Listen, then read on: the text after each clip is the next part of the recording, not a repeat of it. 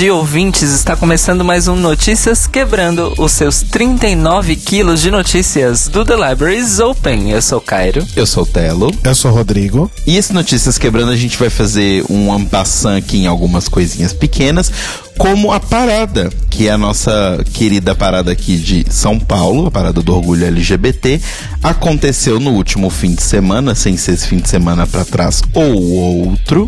A gente fala um pouquinho da nossa experiência pessoal, cada um de nós que foi aos eventos da semana do orgulho aqui em São Paulo, lá no The Libraries Open dessa semana passada. Então, se você quiser, entra lá no nosso site, thelibrariesopen.com.br e escute o episódio.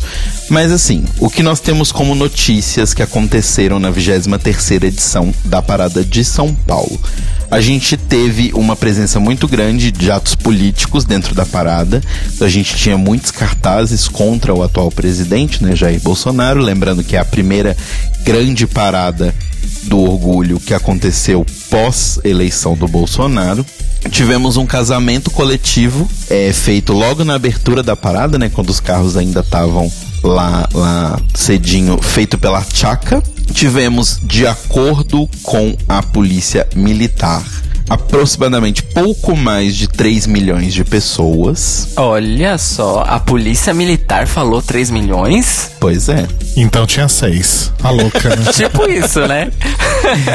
a única coisa que a maioria das pessoas que foi à parada, né, que estavam lá como manifestantes, estavam lá pra festa, reclamaram foi da quantidade de banheiros, porque a quantidade de banheiros que a prefeitura disponibilizou estava pequena, mas até agora não tivemos nenhuma notícia de incidentes, tirando, né, os incidentes que acontecem quando você junta 3 milhões de pessoas assaltos, uma briguinha aqui, outra briguinha ali, mas a gente não tem notícia de nenhum ato violento contra os manifestantes ou contra as pessoas que estavam na parada, nem atos de, né, de assassinato ou qualquer coisa assim mais perigosa.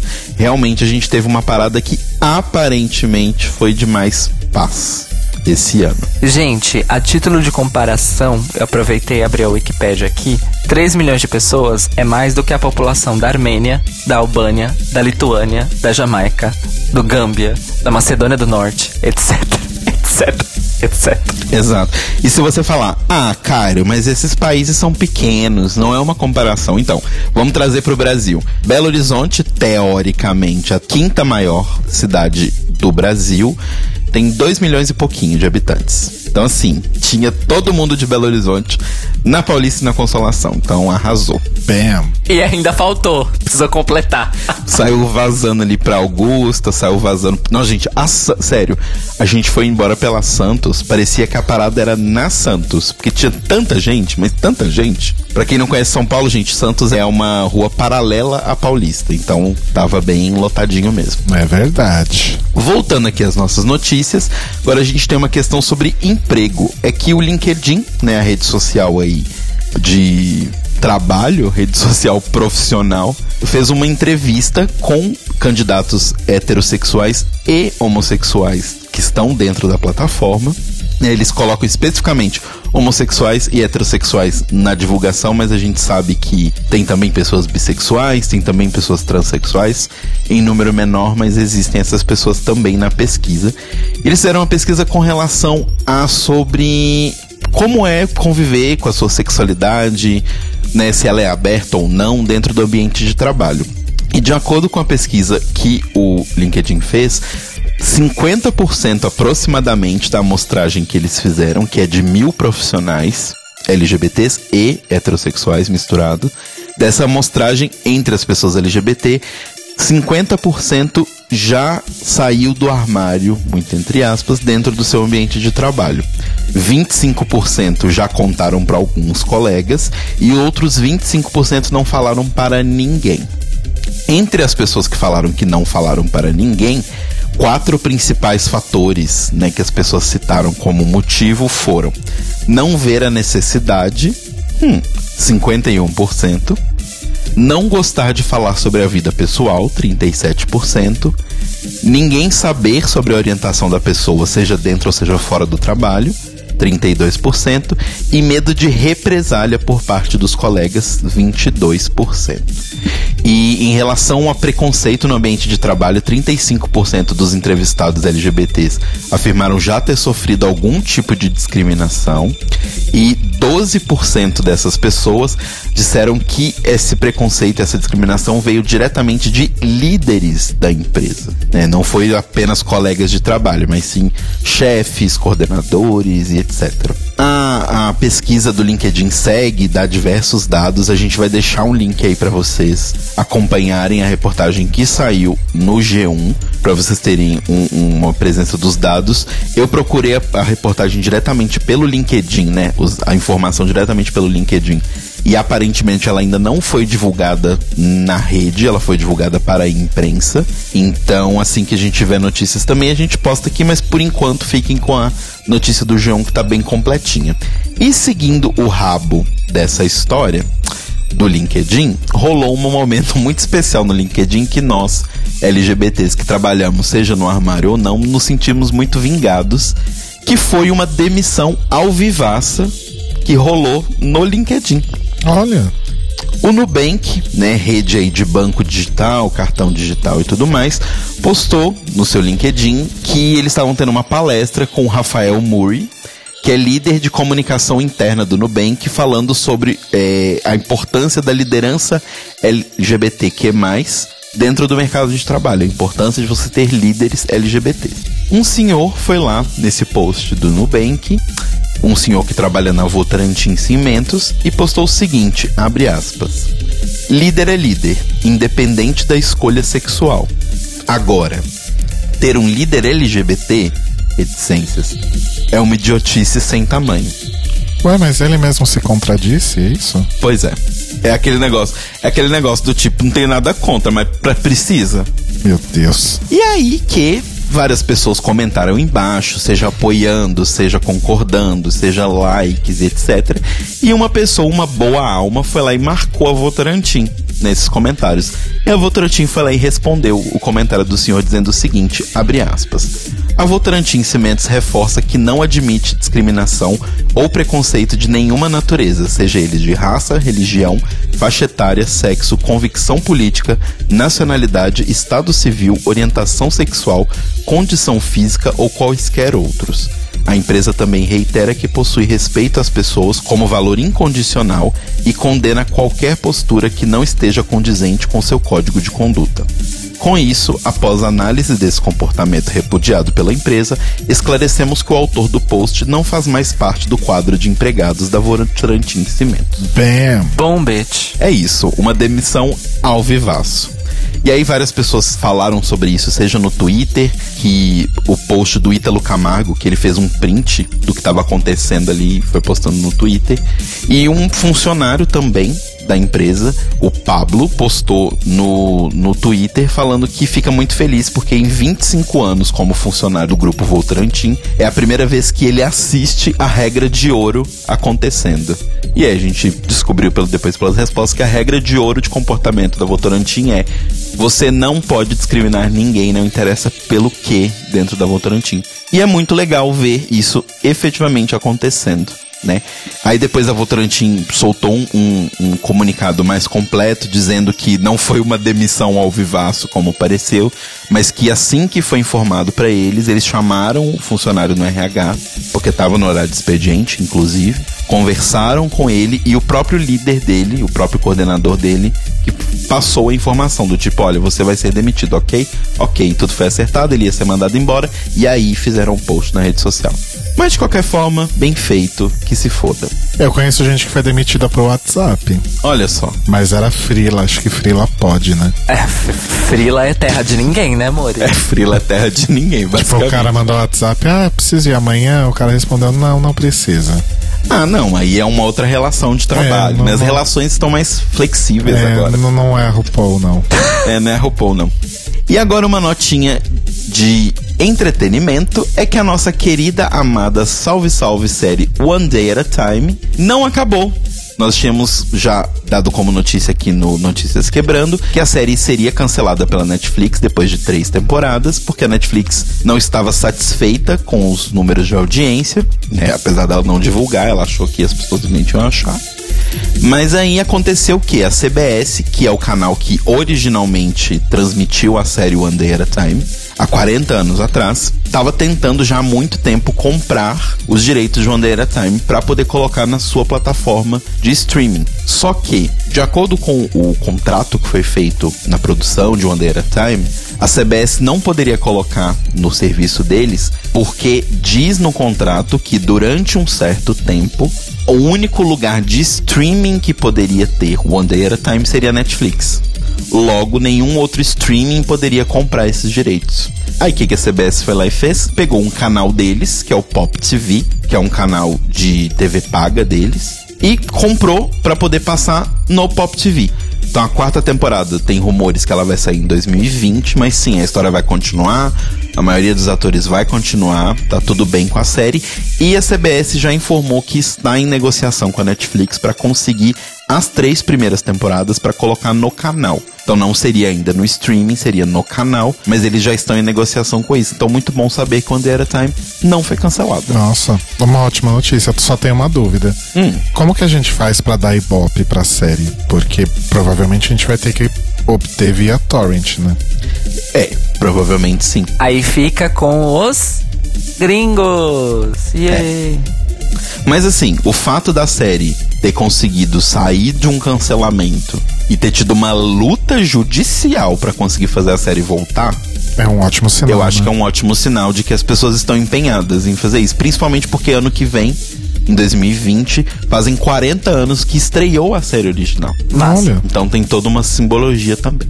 E por último, uma diquinha que a gente vai deixar aqui nos links desse episódio pra vocês é que nessa semana do orgulho LGBT e tudo mais, devemos lembrar sempre que a sigla tem um mais ali. Então não termina no T. A gente tem pessoas assexuais, as pessoas pansexuais e intersexo. Então a gente vai deixar aqui uma matéria bem legal da Universa, do UOL, que conta sobre a história de um bebê intersexo lá do Rio Grande do Sul, que veio se tratar aqui em São Paulo e tem toda uma questão problemática. E é legal porque eles respondem dúvidas das pessoas, que a gente tem que lembrar que a maioria das pessoas não sabe que pessoas intersexo existem. Então a gente vai deixar aí para quem tiver interessado, quem quiser compartilhar esse link de uma matéria bem legal da Luísa Souto. Muito bem, e então seguimos para o Manicômio Brasil SA de hoje. Hoje vamos começar com a notícia boa, tá bom? O Luiz Roberto Barroso, que é um dos ministros do Supremo Tribunal Federal, bateu o martelo numa decisão que agora tem validade em todo o território nacional para que todas as pessoas que se identificam como pessoas trans em qualquer âmbito, ou seja, mulheres trans, homens trans e travestis, sejam alocadas em presídios femininos, todas elas. As que já estão no sistema prisional vão entrar em processo de transferência e a partir daqui as que foram presas serão diretamente enviadas para esses presídios femininos. Tudo isso vem na rabeira de várias decisões anteriores que ocorreram em casos isolados de cortes menores, inclusive a última delas nós noticiamos aqui no começo deste ano, para que casos pontuais de prisioneiras e prisioneiros trans que entraram na justiça para serem transferidos para presídios femininos e tiveram decisões favoráveis com relação ao seu pedido. Depois de dessa sequência de decisões de cortes menores, o ministro Luiz Roberto Barroso acabou transformando isso numa regra de validade nacional a nível federal. Isso não é muito é, surpreendente vindo do Luiz Roberto Barroso, porque também ele próprio, num caso isolado em fevereiro do ano passado, de 2018, ele próprio já havia determinado a transferência de duas prisioneiras que se identificavam como travestis, que estavam em presídios masculinos para presídios femininos. Então, isso é uma notícia muito boa, isso faz parte das pautas do movimento organizado das pessoas trans e travestis do Brasil, justamente para garantir a segurança devida dessas pessoas trans que acabam por diversos motivos sendo presas. Então, Parabéns aí pelo Luiz Roberto Barroso por essa decisão. Agora é saber e fiscalizar se todos os agentes carcerários, desde os agentes diretos até os cargos executivos e juízes, vão respeitar e fazer os trâmites necessários das pessoas que já estão no sistema prisional. Agora é só ladeira abaixo, tá bom? Vocês estão preparadas? Ah, tamo, né? Bora. É toda semana isso? Na semana passada foi tudo bom, lembra? Verdade. Mas foi especial porque a gente tava numa semana, né, especial. Agora acabou a semana especial. Agora já passou. Inclusive acabou o mês do orgulho, né? Então acabou, acabou a, a colherzinha de chá, amores. Governo Bolsonaro ataca novamente. Tandam! O Itamaraty, que é o órgão de diplomacia e política externa do governo federal, emitiu uma orientação oficial num memorando distribuído para todos os seus funcionários para que seja frisado em todo tipo de interação que seja necessário ou adequado que a posição do governo brasileiro com relação à ideologia de gênero é de que, abre aspas, gênero é apenas sexo biológico, ou seja, masculino e feminino, fecha aspas. Isso é uma novidade dentro do campo de batalha que a direita brasileira transformou na tal na ideologia de gênero. Isso chegou ao conhecimento da imprensa graças a duas reuniões, uma na ONU e outra na Comissão Interamericana de Direitos Humanos da OEA, a Organização dos Estados Americanos, em que diplomatas brasileiros mencionaram esse tipo de posicionamento com relação às questões de gênero em eventos internacionais diplomáticos. Passando mais vergonha. Cavando um pouco mais o fundo do poço, porque obviamente isso já gerou repercussão dentro do, vamos dizer assim, métier dos diplomatas. Mas não apenas ocorreu uma repercussão com relação aos diplomatas de outros países, por causa desses eventos, né?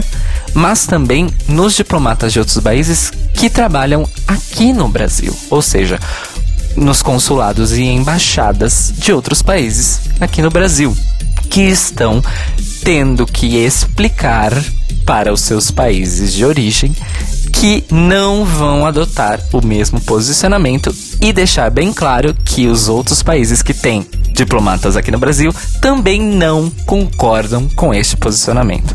Ou seja, isso é um talvez um pequeno incidente diplomático causado pela, eu já nem sei nem como classificar isso, sinceramente, do governo Bolsonaro, babaquice, enfim burrice, estupidez do governo Bolsonaro.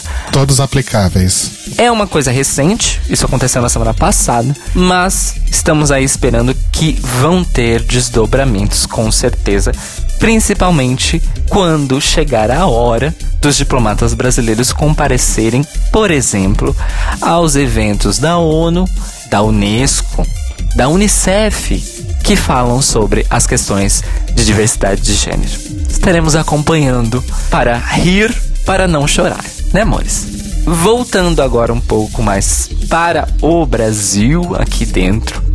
Ocorreu na semana passada, em honra, é óbvio, ao mês do orgulho LGBT, o 16º Seminário LGBT do Congresso Nacional, que é aí o evento ápice é, de vários congressos e simpósios estaduais, municipais e regionais que acontecem pelo país afora ao longo do ano. Então é como se fosse um, um, um sistema de, de chaves, né?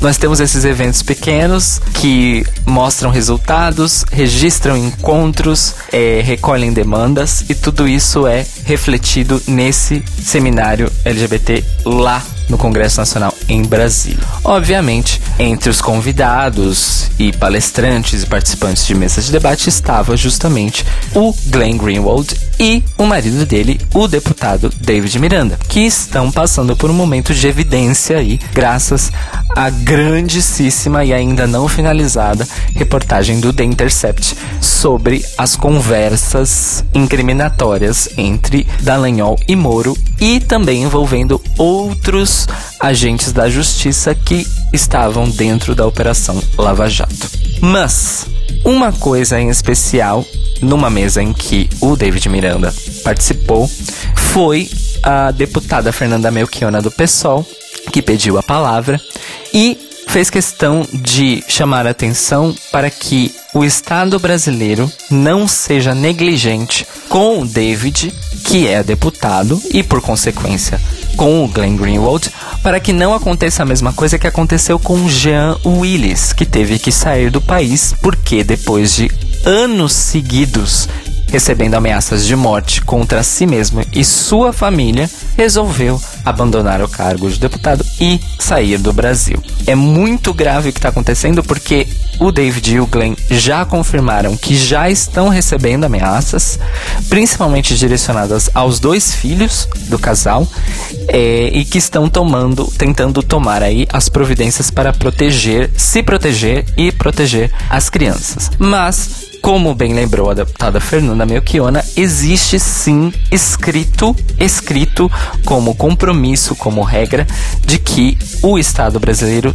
tem que proteger pessoas em cargos eletivos, em cargos judiciários, em, casos, em cargos executivos, de ameaças de morte e de qualquer tipo de ameaça à sua vida, à vida de sua família. Vamos esperar que a falha do Estado com o João Willis e também, por que não, com Marielle Franco, não se repita com o Glenn e o David Miranda, que estão fazendo um trabalho assim antológico que vai ficar para a história.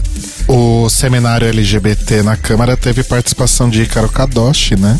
Que fez um discurso lá no, na Câmara e fez um post super bonito no Instagram falando sobre isso. Recomendo se vocês puderem dar uma olhadinha lá. A gente pode pôr nos links. Vamos deixar aqui nos links o post do Ícaro sobre isso, porque não apenas ele discursou, né?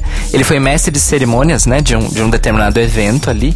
E ele também recebeu uma placa de homenagem a serviços prestados pela comunidade LGBT brasileira é, nos seus quase 20 anos de carreira aí, das mãos do próprio David Miranda. Olha só. Ícaro Ícaro indo cada vez mais longe. Eu acho que assim, ela merece muito mais. Sim, Sim. com certeza. Estado brasileiro não fez mais que a sua obrigação. Cadê aquela faixinha?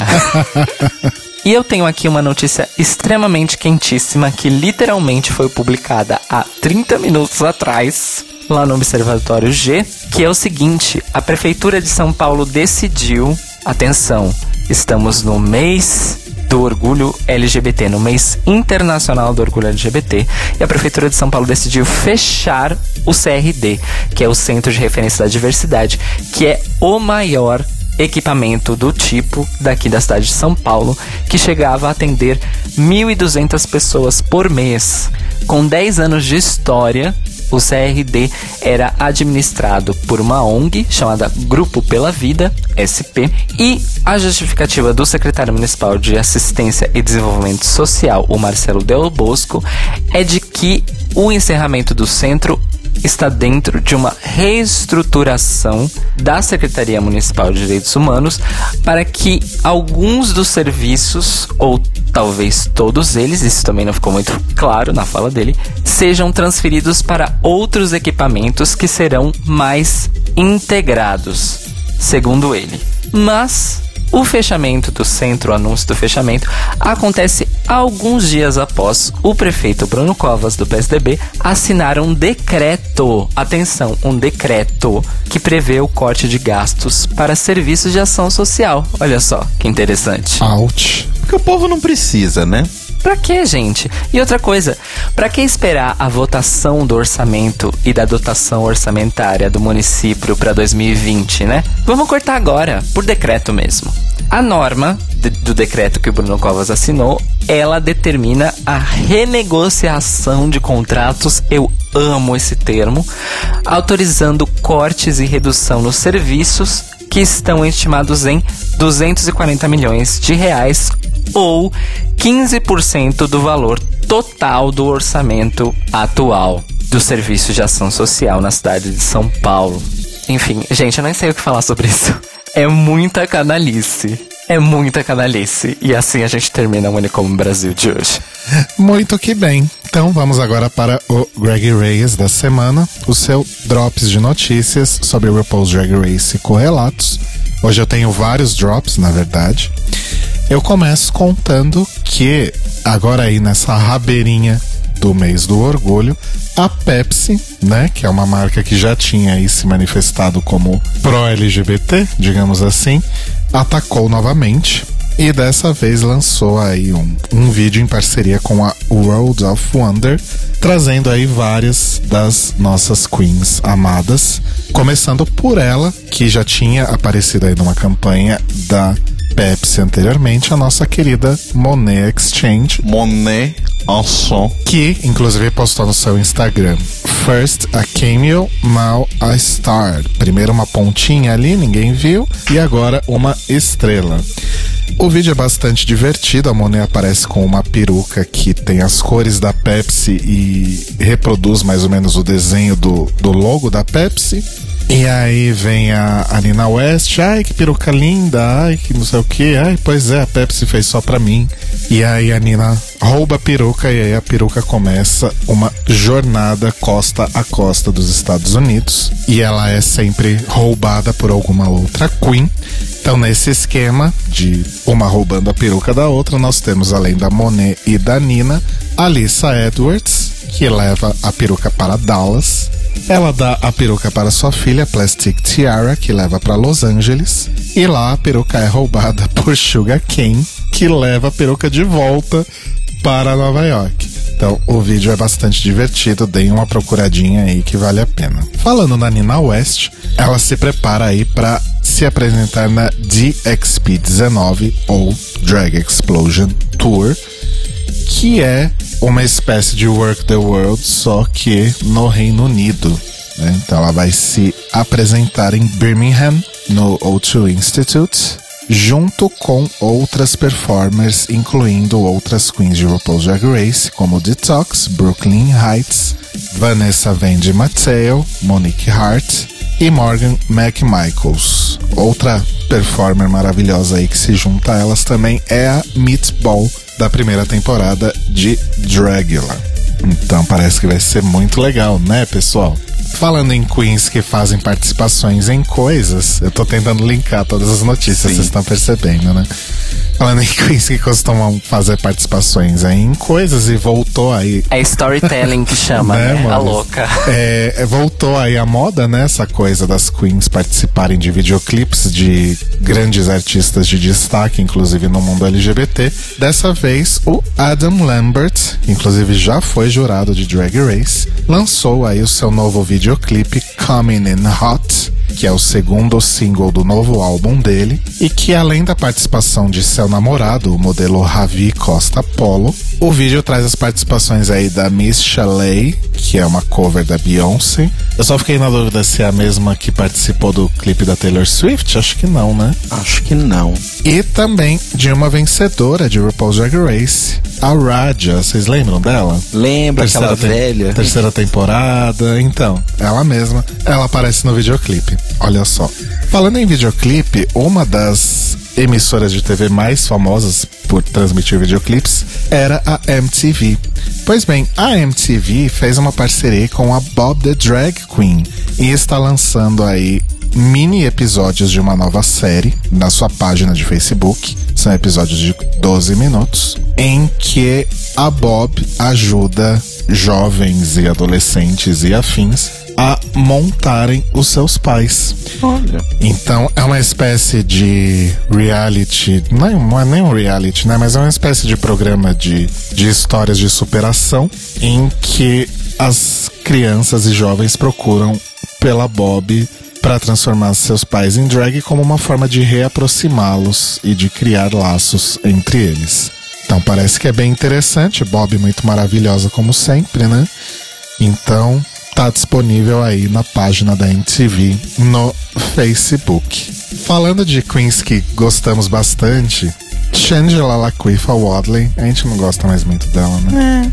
Enfim, Shangela fez parte aí de uma celebração de casamentos coletivos em Toronto. Não sei se vocês sabiam, mas a Shangela também pode celebrar casamentos. Olha só. Olha só. Pois bem, lá em Toronto ela casou quatro casais em uma capela pop-up, sim, é esse o nome, patrocinada pela Skittles, Ok.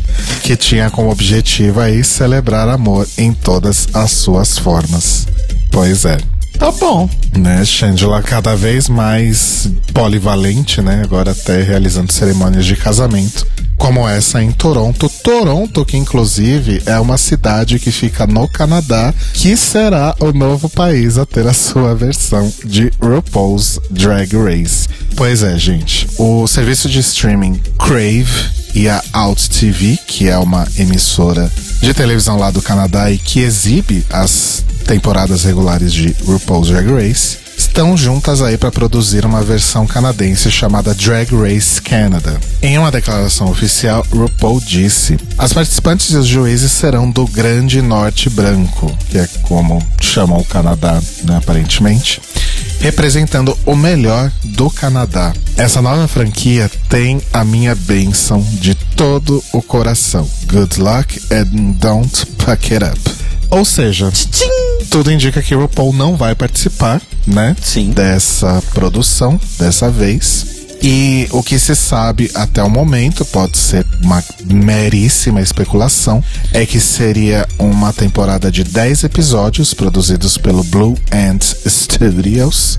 O casting começa nesse verão, né? Lembrando que lá no hemisfério norte estamos no verão. E a produção começa a ser realizada no outono em Ontario. Ainda não tem nada sobre juízes, sobre apresentador e muito menos sobre data de estreia. O mínimo que eu quero é a Avril Lavigne, Cherry Kruger, do, do Nickelback, Alanis Morissette, Alanis o Morissette, Neil Young, a Celine Dion. o Rush, É o mínimo. o Justin Bieber, porque ele é canadense, na Exato. verdade, né?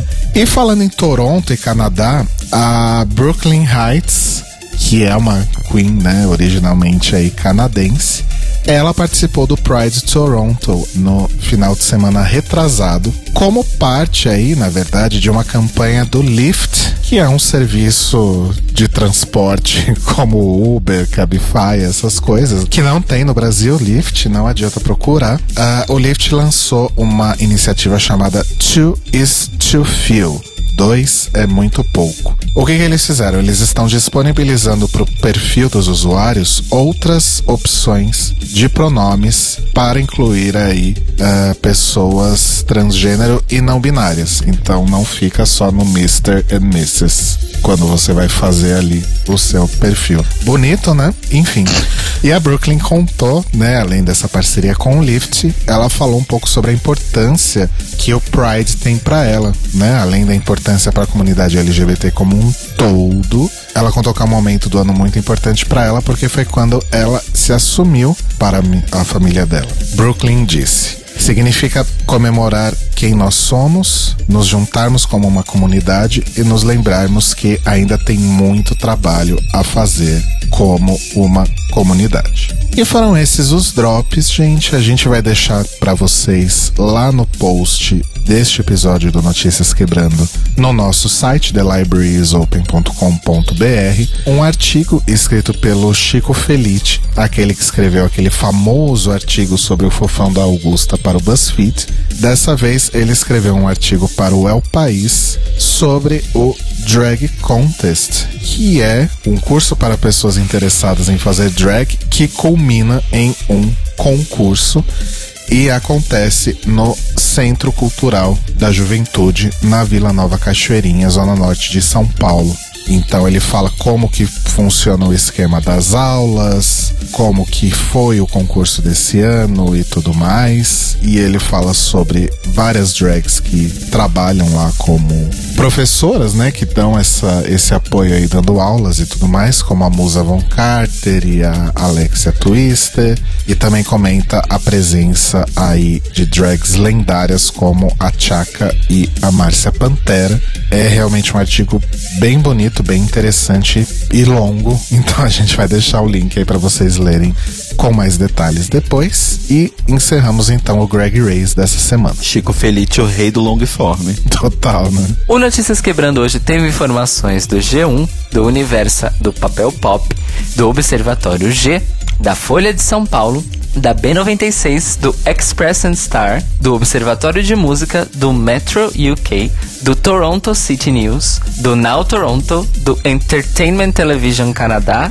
e do El País Brasil. Então tá, eu vou começar então com as dicas e eu não poderia dar outra coisa de dicas senão assistam Neon Genesis Evangelion. Finalmente entrou no Netflix. Nossa, que ano é esse, né, gente? Tem muita gente que não viu ainda, sabia? Nossa. Várias pessoas até sabem as referências e tal, mas muitas pessoas não viram. Eu sou uma delas. E assim, gente, vou rasgar uma seda aqui pro, pro, pro ano, mas. que é o autor da série, o Hideaki Anno, porque eu acho que é uma das coisas mais profundas que já foram feitas na história da animação, assim, do mundo.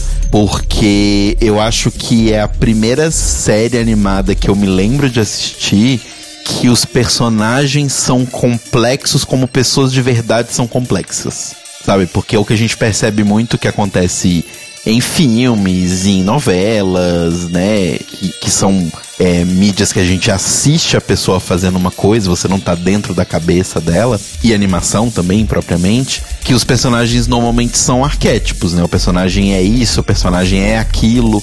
E o que eu acho muito legal em Evangelho é que os personagens têm múltiplas e múltiplas camadas. Ele consegue passar para você muitas coisas como se fosse um livro, como se você estivesse realmente assistindo como funciona a cabeça daquele personagem, porque ele pensa daquela forma, sabe? Então as pessoas têm, obviamente, o seu arquétipo ali onde ela se encaixa, onde você pode entender ela numa primeira camada, mas os personagens são extremamente profundos, assim, sabe? E eu reassisti desde que entrou na Netflix, já reassisti tudo de novo.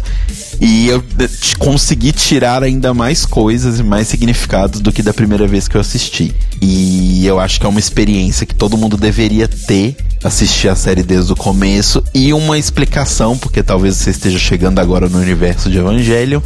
É, você vai ter o anime, que tem 26 episódios, e um filme chamado The End of Evangelion. Um não desmente o outro, ao contrário do que muita gente pensa. O negócio é que é o seguinte: os episódios 25 e 26, né, os dois últimos do anime, e o filme são a mesma coisa vista por ângulos diferentes né? Eu, eu, não vou falar muita coisa, porque senão vou dar spoiler.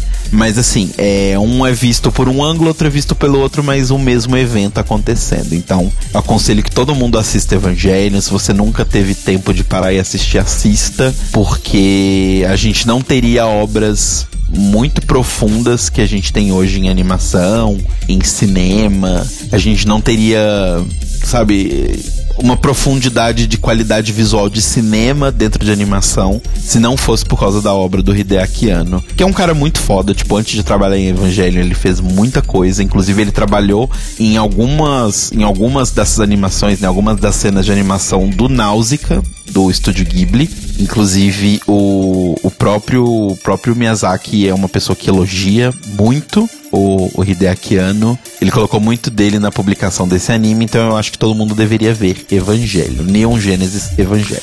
Bom, eu vou dar três dicas muito simples, diretas e retas. Atenção, ouvintes. Vocês vão escutar e assistir. Pode ser as duas coisas ao mesmo tempo, pode ser separado, você decide três lançamentos aí dos últimos dias. O primeiro é Corpo Sem Juízo, de Jupe do Bairro. Vale a pena assistir o vídeo, né? O, a videoarte, vamos dizer assim, que ela postou no YouTube para música e escutar novamente no serviço de sua preferência, porque existe uma diferença aí nos, nos mixes e nas versões. A segunda é ouçam e vejam o videoclipe de Amar Elo, que é a parceria que o Emicida soltou essa semana, que inclui a Majur, que é uma cantora trans lá da Bahia, e a nossa queridíssima Pablo Vittar, cantando aí uma espécie de adaptação ou versão é, de uma música do Belchior.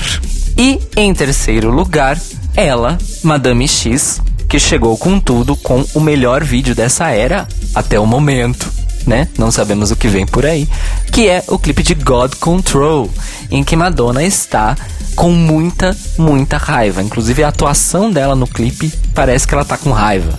E ela tá basicamente falando sobre a questão do controle de armas nos Estados Unidos. E existe aí, vamos dizer, talvez uma, uma inspiração, uma citação ao que aconteceu lá na Boate Pulse em Orlando. É, só que ela joga tudo isso para combinar com a estética da música, que é uma música disco, setentista. Então, muita coisa acontece, é um clipe bem complexo, com muitos detalhes, vale assistir aí mais de uma vez. God Control, de Madame X, vulgo, também conhecida como Madonna. A minha indicação é o documentário Democracia em Vertigem ou The Edge of Democracy. I'm on the edge of democracy. Pior que a gente tá mesmo. que está disponível na Netflix. É um trabalho muito, muito interessante da Petra Costa, que teve aí acesso a imagens privilegiadíssimas do período 2016 a 2018, alguma coisinha antes também, né? Sim. Mas principalmente ali a partir das movimentações pro impeachment da presidenta Dilma. É um relato bastante pessoal, na verdade, ela deixa isso claro logo nos primeiros momentos do filme. Ela faz uma série de contrapontos Uh, usando a família dela também. Os pais dela eram militantes contra a ditadura e a mãe dela chegou a estar presa no mesmo presídio onde Dilma também esteve presa e torturada. Não né? no mesmo momento, né? Acho Não no mesmo, é, foram momentos diferentes, mas no mesmo lugar. Tem muitas imagens também mostrando aí a ascensão do, do Lula durante os movimentos sindicais aí da época das diretas, até chegar no que aconteceu aí nos últimos anos, o golpe, a Lava Jato, o impeachment. Então é um relato bastante interessante e emocionante, inclusive. Eu me peguei soltando lagriminhas em vários momentos assim. Então vale a pena assistir esse filme antes que né? A gente não sabe o que pode acontecer, vai que tiram do Netflix, né? Assim, do Exato. nada. E prestem muita atenção nos depoimentos das faxineiras do Planalto Central. Acho que é a parte mais. Caralho! E o Notícias Quebrando está disponível toda segunda-feira, logo pela manhã, no feed para você ouvir aí no seu agregador de podcasts preferido, incluindo Spotify, iTunes, Google Podcasts e qualquer outra coisa. E você pode ouvir também a transmissão pela Rádio Sens em senscast.org às 8 da manhã. E se você quiser fazer uma exaltação das músicas que o cara indicou, ou então cair para dentro do buraco da democracia, assim como o Shinji cai para dentro do buraco da depressão. Olha só junto com a gente, você pode mandar um e-mail para contato@thelibrariesopen.com.br ou entrar no nosso site thelibrariesopen.com.br e deixar um comentário no post deste episódio. No Twitter e no Instagram nós somos o Tlio Podcast, T-L-I-O Podcast, e lembre-se que nós temos uma campanha de financiamento coletivo no Apoia-se. Então entre em apoia.se barra veja as possíveis recompensas e ajude a gente com o que você puder. I'm on the edge of, of democracy. I'm standing on a moment of shit. I'm on the edge of democracy. Ai, morta. É rir pra não chorar. E a gente vai rir pra não chorar juntinhos, olha só. A partir das 21 horas hoje à noite, segunda-feira, na Rádio Sense, em sensecast.org, para mais um periclitante episódio do The Library is Open. Então, cuidem-se bem nesta segunda e nos falamos mais tarde. Beijos. Beijos. Peri gritante, aquele índio que. é o Peri que grita. Beijos, Mores. Ah!